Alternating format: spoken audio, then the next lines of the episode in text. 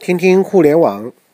我的微信号是一二一四零九四，QQ 号也是一二一四零九四。欢迎喜欢互联网、想一起学习互联网的伙伴，可以一起加我的微信或者 QQ。那今天我们来学习《互联网周刊》上面一篇关于二零一三年度移动 O2O 十大创新案例这样的学习知识的文章。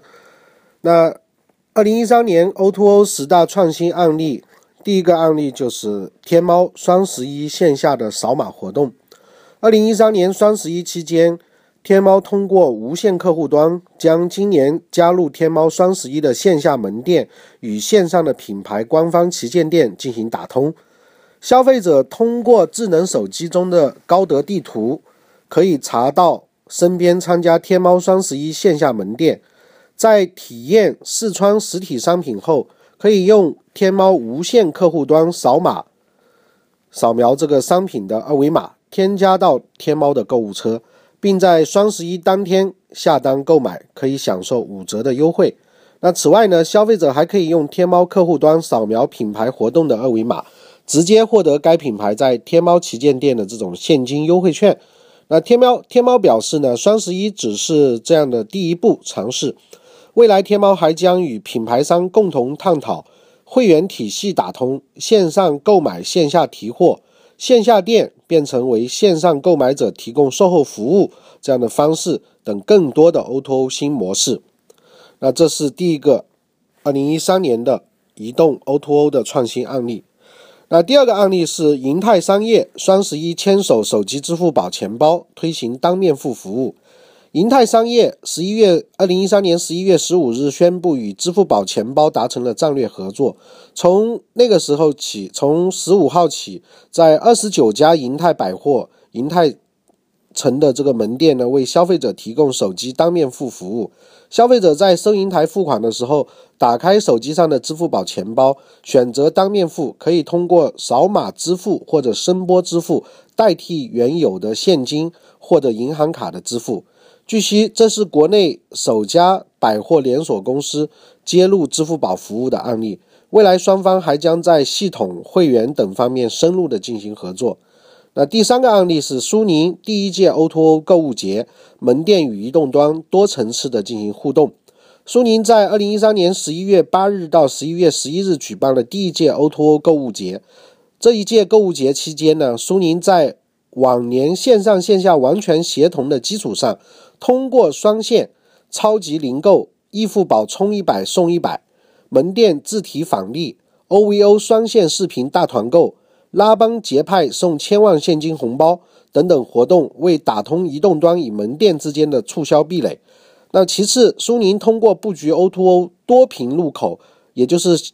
除了互联网技术的门店端。PC 端和移动端以外，还把苏宁无线、苏宁阅读、苏宁云盘、苏宁云同步等苏宁云应用中深度植入到每每年的销售数上销售入上亿台的这个 PC 平板电脑、智能手机和智能电视当中。那同时在视频、游戏、音乐、电子书等内容载体中，也植入了苏宁经营的商品和服务。使得这一届活动的信息得以实现最大范围的进行覆盖。那最后，苏宁通过完善门店的 WiFi 环境、张贴商品二维码等方式，方便消费者完成网络比价及购物，从而实现在活动期间移动端与门店的无缝衔接。啊，那以后蹭网在苏宁的店里还是比较便捷的啊。下一个案例是太平洋咖啡微信公众账号开通。从线上随时随地获得身边的门店信息、咖啡购买、订单查询、会员管理到线下咖啡兑换，太平洋咖啡的消费全流程均可以在微信公众平台上完成，因此被外界誉为首个形成 O2O 闭环的标准雏形。值得一提的是，这个闭环的过程因充分应用了微信免费开放的高级技术接口。从而使得太平洋咖啡成为微信持续提升连接能力的真实范本，为微信连接能力向更多行业的延伸提供了更多的想象空间。那我们可以看到，这个不管是淘宝、呃阿里系还是腾讯系，都在微 O2O 方面不断的树立出一些呃标杆的案样板跟范本出来啊。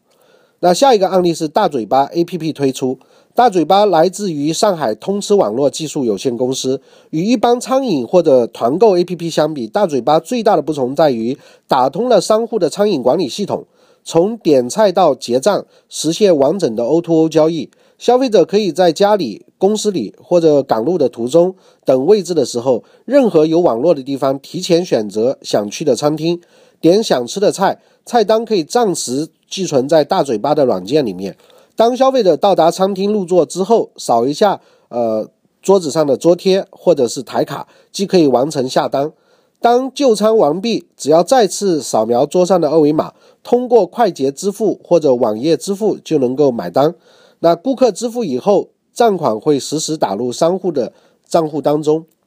啊，这个也是我们在呃很多餐饮服务业的 O2O 实践当中都在期盼的一个转化。那下一个案例是快滴打车与支付宝达成战略合作。快滴打车与支付宝达成战略合作，此后市民在使用打车软件叫出租车的时候，即将能够使用支付宝进行付费付费。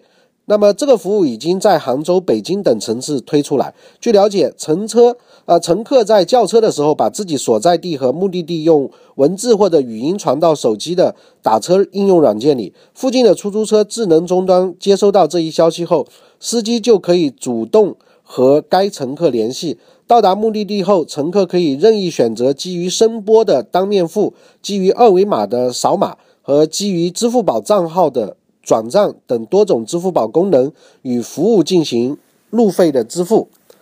那么在这个领域，其实像我们上海像滴滴打车啊这些，呃，跟其他几家的这个竞争其实是非常激烈的。呃，大家都在圈出租车司机的安装量以及用户。那这方面的应用产品。我们体验起来，对于我们消费者来说，或者我们使用这些服务的人来说，是他们的竞争，对我们来说是一个非常便捷的一个方，呃，享受啊，便捷的一种服务的好处。那么下一个案例是彭俊章的应易宝的公众账号，微信五点零开通之后，在北京有三家直营店，全国百余家连锁加盟的彭俊章开通名为应易宝的公众公共账号，消费者只要关注这个公共账号。在需要印刷名片的时候，将自己名片的正反面拍照，并发送给这个公众账号，就已经完成了订单。同城的情况下，两到三天内，消费者就可以收到快递寄来的名片成品。那目前易易宝的开通城市只是有在北京，未来将逐渐扩大到其他城市。据彭俊章估算，名片在中国每年有一百亿左一百亿左右的市场空间，到现在为止却没有一个行业性的品牌。他希望自己的名片店能成为这个小生意里的大品牌。那我个人倒是觉得，像名片这样的东西，呃，其实它真正的价值倒并不在于说我们呃怎么样通过这个工具公众账号能够更方便的呃进行印刷。那我觉得名片这个东西最大的价值就是这些街头上的这些打印店，其实名片里面就是大量的数据信息。如果能够真正用这些数据信息集合成一个非常庞大的呃应用，或者是有另外的一些其他的一些用途的话，那我觉得这个倒是我我我我觉得很有意思的一件事情啊。当然这只是我个人看法啊。那下一个是小跑生活 APP 上线。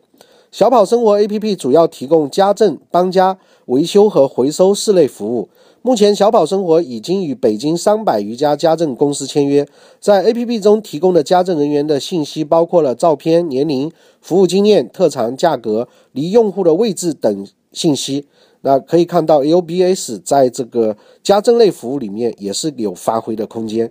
用户可在手机上方。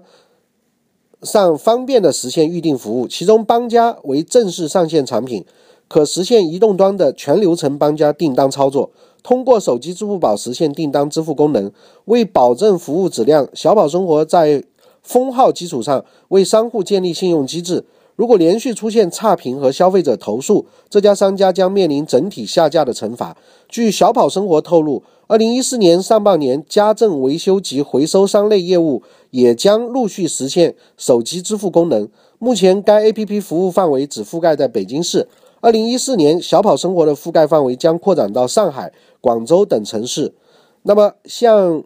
这个家政类的或者搬家维修跟回收这样一些服务里面，其实，在北上广这样的城市里面，各个公司的标准差异是非常非常之大。有非常正规的，像举例，比方搬家公司有非常正规的搬家公司，也有很多我们称之为像比黑出租还要可恶的搬家公司。那在这种服务里面，如何能够真正的对这些商家进行有效的管控，不会让我们使用这些应用的人啊吃亏？那我觉得才是这个 A P P 能不能真正成功的重点。因为如果这一块的体验没有办法解决的话，那事实上，不管是家政维修还是说回收这样一些业务，它里面的很多猫腻的东西，呃，都会损损害到。很多用户啊，那么下一个案例是友宝自动售货机，友宝在线，友宝将智能网络应用在自动售货机，让传统的零售自助终端更切合移动互联网时代。友宝在线 （Ubox） 是一个跨平台的电子商务应用，一方面通过友宝自动售货机为用户提供独特的线下购物渠道，另一方面呢，依托 iPhone 跟安卓端的应用程序进行手机购物。消费者通过友宝在线，可以向布设在线下的友宝售货机中的商品下单，直至售货机前，啊，再到售货机前面去领取。消费者也可在收货机前通过扫描商品二维码，再通过手机支付后完成购买。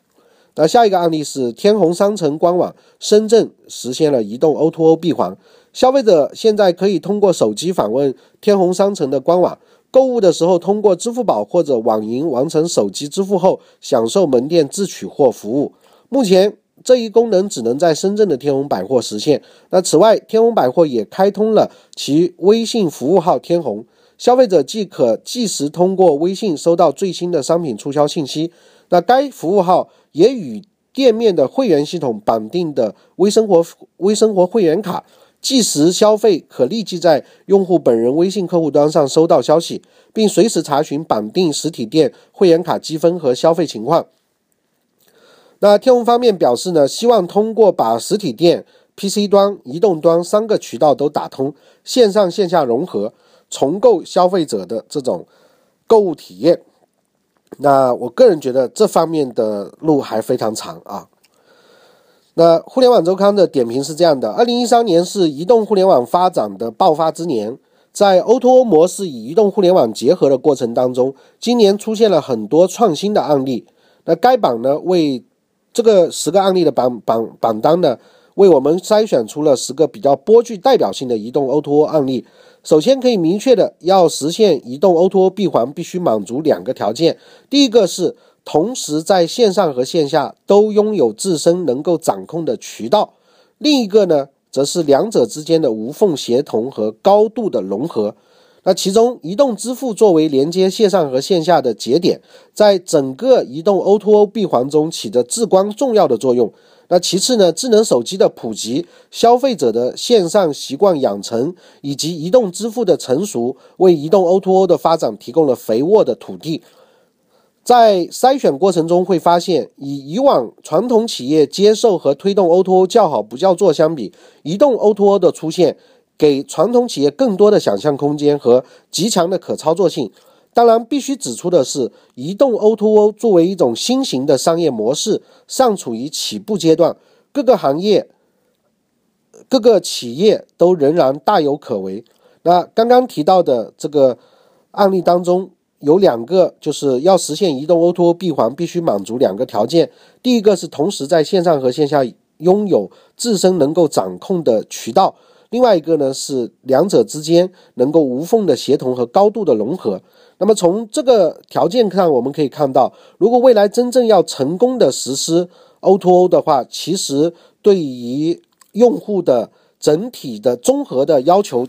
说实话是蛮高的，不管是技术上，还是传统的优势上，还有其他的呃附带的资源上。那也是因为这一点呢，我就想到，正好我今天去拜访了这个 PPQ 的创始人于波老师。那像他们这样提供第三方的这种服务的机构，那我觉得在这中间，呃，会有非常好的发展的机会。那么像 PPQ 是呃，目前在旅游这些领域有非常好的影响力。那像这种服务呢，反而可以因为。本身你可能你是土豪很有钱，或但是不具备技术的条件，不具备其他整合的条件，那这个时候我觉得第三方的这种服务会有呃很大的发展空间。那么对于再往下走的呃中小型企业或者更小微型的企业，那他想在微信营销或者是 O2O 这个领域里面有一些自己的作为的话。那他就更加的会依赖于像这个微网站的开发的呃服务商啊，还有像呃微营销的整合策划的这些服务商啊，甚至还有包括像微营销的这些技巧的培训的这些服务商。那也就是这样一个原因，那这一块呢，大家都会投大量的精力去发展。那因为大家都一致看好未来的这种移动互联网的这个发展。那今天我们就学到这里啊。谢谢大家，再见。如果你喜欢，可以把它分享到那这个喜马拉雅是可以进行分享的，上面有一个分享的按钮，可以分享到任何你希望呃分享的地方。谢谢大家。